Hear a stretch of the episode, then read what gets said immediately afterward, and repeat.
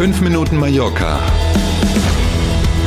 mit Hanna Christensen und Klaus Vorbrot. So, dann starten wir mal zusammen in eine neue Woche. Und wenn man das Wochenendwetter so erlebt hat und dann im Kalender sieht, heute ist der 17. Oktober, dann ist das irgendwie ein bisschen komisch. Guten Morgen. komisch und schön. Ja. Schönen guten Morgen. Wir fangen allerdings ganz anders an. Schon wieder bei Eurowings wird von heute bis Mittwoch gestreikt. Zahlreiche Mallorca-Flüge sind auch betroffen. Naja. Äh, offenbar geht's nicht anders. Also man hat wirklich das Gefühl, jetzt auch in den Herbstferien geht es offenbar nicht, ohne dass irgendeine Airline mal Mhm. wieder streikt. Jetzt ist es schon wieder Eurowings und schon wieder geht es bei diesem Streik um den Manteltarifvertrag. Da haben wir ja schon öfter von gesprochen. Mhm. Allein heute, an diesem Montag, fallen mehr als 20 Mallorca-Verbindungen aus und zahlreiche weitere dürften wohl verspätet starten oder landen.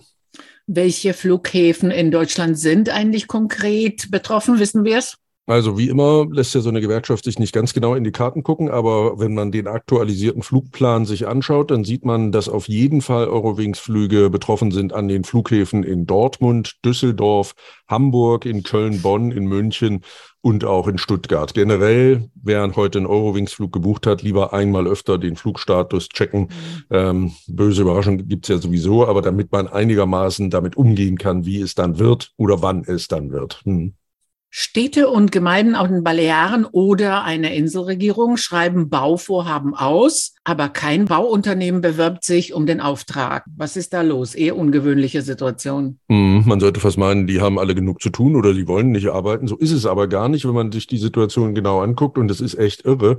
Für fast 60 Millionen Euro sind Ausschreibungen veröffentlicht worden, für die sich kein einziges Unternehmen Mhm. beworben hat. Irre, oder? Also Ja, sind natürlich ganz viele absolut. Ausschreibungen, steht nicht einmal 60 Millionen dran, sondern ganz viele verschiedene. Der Verband der Bauunternehmer hier auf den Balearen, der beklagt, dass eben die geplanten Bausummen, die in so einer Ausschreibung ja mit erwähnt sind, viel zu gering sind, dass also die allein die gestiegenen Materialkosten eine Ausführung der Aufträge zu diesen Summen, die in den Ausschreibungen stehen, völlig unmöglich ist und deswegen bewirbt sich eben niemand, weil man ja nicht absichtlich Verluste machen will. Mhm. Hm, Soweit kann man sich das sogar noch vorstellen. Ne? Hm. Ja, und wie sieht also die Zukunft aus? Bauen wollen wir?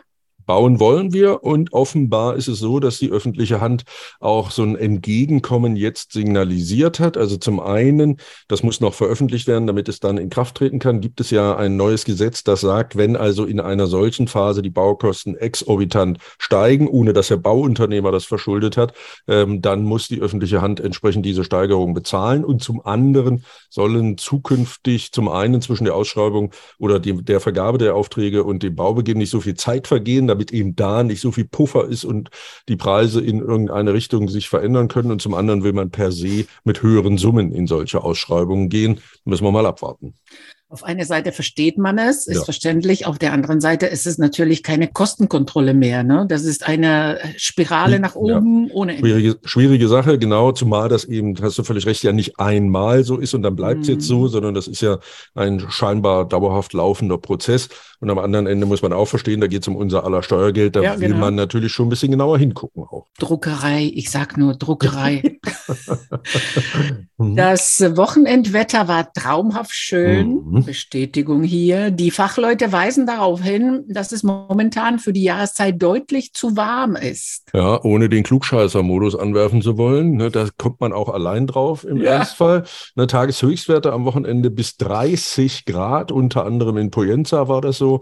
Auch nachts an vielen Orten das Thermometer nicht unter die 20 Grad Marke gesunken. Für Mitte Oktober tatsächlich völlig irre. Und ja, der Wetterdienst weist darauf hin, dass es eben für die Jahreszeit deutlich zu warm ist mit allen Risiken, die da so dranhängen. Auch die Wassertemperatur, die Herbstferienurlauberinnen und Urlauber wird's freuen, liegt aktuell noch bei 24 Grad, was für Mitte Oktober natürlich auch zu viel ist. Hm. So, geht's denn so weiter? Ja, viel Sonne auch heute. Also ich würde sagen, die Sommerklamotten aus dem Keller wieder hochtragen und auspacken, wie in meinem Falle. Es gibt auch einige Wolkenfelder, die sind aber ungefährlich. Regnen soll es auf keinen Fall.